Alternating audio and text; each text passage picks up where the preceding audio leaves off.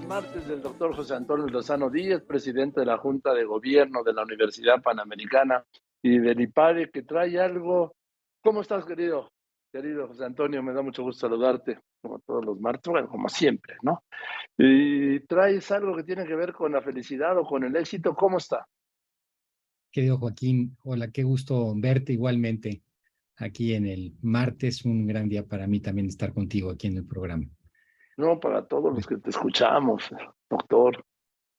Muchas gracias, querido Joaquín. Pues mira, hoy, hoy traigo una reflexión que es las claves, las cuatro claves para que las personas triunfen, las cuatro claves del triunfo en la vida. Eh, déjame apuntar, espérame, espérame, espérame, déjame apuntar, ¿sí? Sí. Déjanos apuntar a todos, despacito, venga, doctor.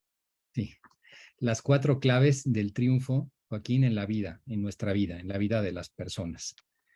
Las cuatro claves del triunfo en la vida, que fíjate Joaquín, que hablando con, últimamente con algunos jóvenes, con, con personas, percibo que muchos están ansiando el, el éxito en la vida, el lograr a que su vida tenga un propósito, tenga un sentido, y se plantean, Joaquín, y así lo dice la cultura actual, vidas exitosas. Y el éxito, Joaquín, eh, no necesariamente es el triunfo en la vida. Y esa es la reflexión que traigo hoy contigo. El éxito eh, normalmente lo vemos como lograr cosas externas a nosotros, exógenas a nosotros. Algunos se lo ponen como una meta económica, otros como una meta estrictamente profesional. Y el éxito así visto eh, es bastante plano. Cuando una persona lo alcanza a determinada edad, si es joven, pues de repente se queda vacío porque ya de repente no tiene más hacia adelante. O personas que nunca lo alcanzan y se quedan frustradas. El verdadero triunfo en la vida, Joaquín, implica más, implica a la persona en su parte más profunda. La pregunta que deberíamos de hacernos para saber si hemos o si estamos triunfando en la vida sería esta, Joaquín.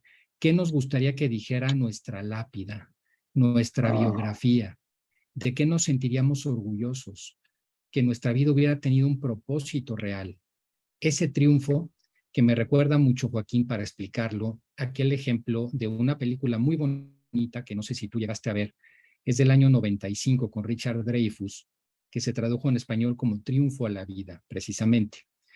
Es la historia de un profesor, es un músico que tiene la mentalidad o la meta de hacer una gran obra, una sinfonía y prácticamente se la pasa eh, todo el tiempo con esa gran idea en la cabeza y de repente se casa y siendo joven para poder sobrevivir, pues entra a dar clases a una preparatoria. Y ahí en la preparatoria empieza a tener trato con los alumnos. La película, la narrativa te va diciendo cómo nunca logra esa gran obra que esperaba ese éxito en la vida, pero cómo ese paso por la preparatoria, el impacto que tuvo en la vida de tantos jóvenes, incluido su hijo que luego nace, que nace sordo, pero termina siendo una vida triunfante, a pesar de no haber hecho la sinfonía, a pesar de no haber hecho esa obra memorable, él consigue de alguna manera influir en tantas y tantas personas, Joaquín, y logra al final darse cuenta que su vida tuvo todo un sentido.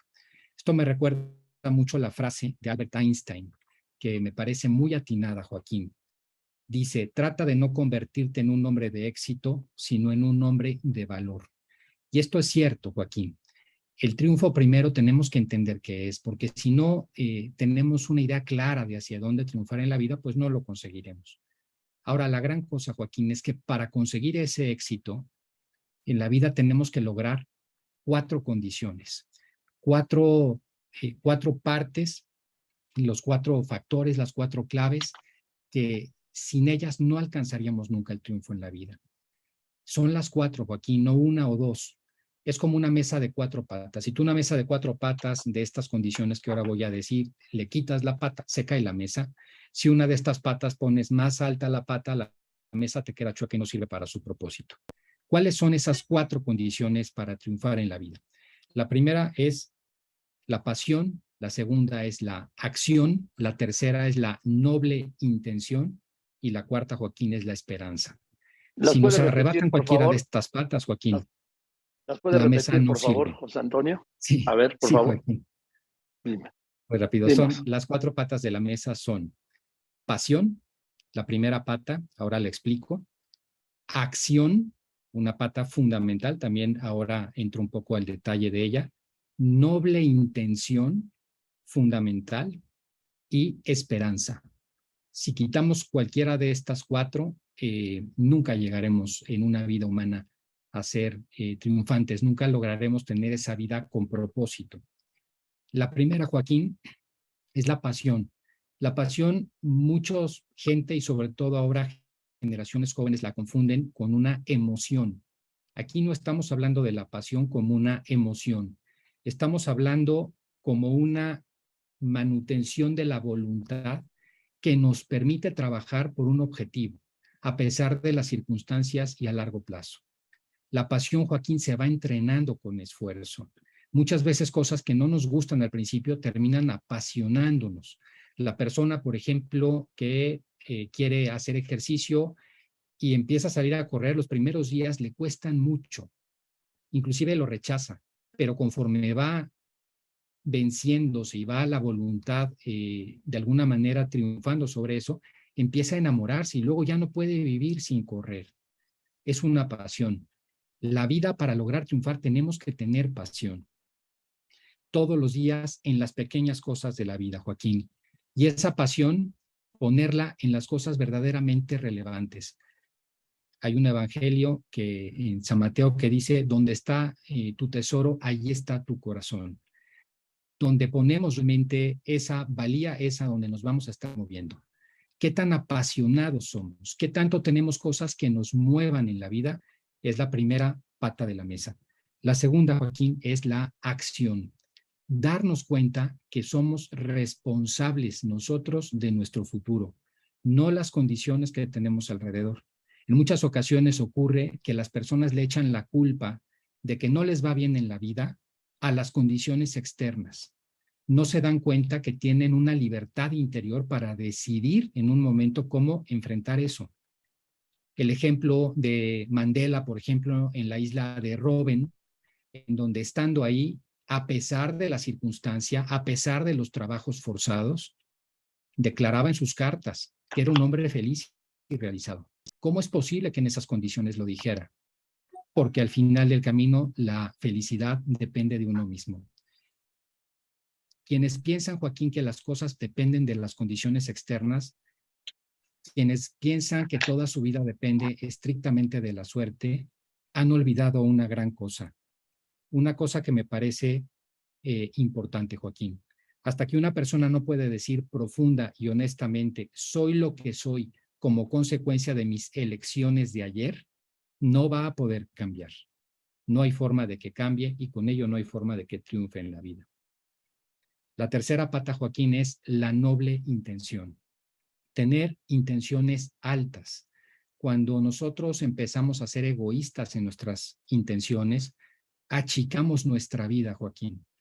Cuando una persona, en vez de tener una mentalidad de ayuda a los demás, cuando alguien en la política, en vez de ver por el bien común, ve por llegar al poder nada más, se empequeñece y al final su vida no será triunfante.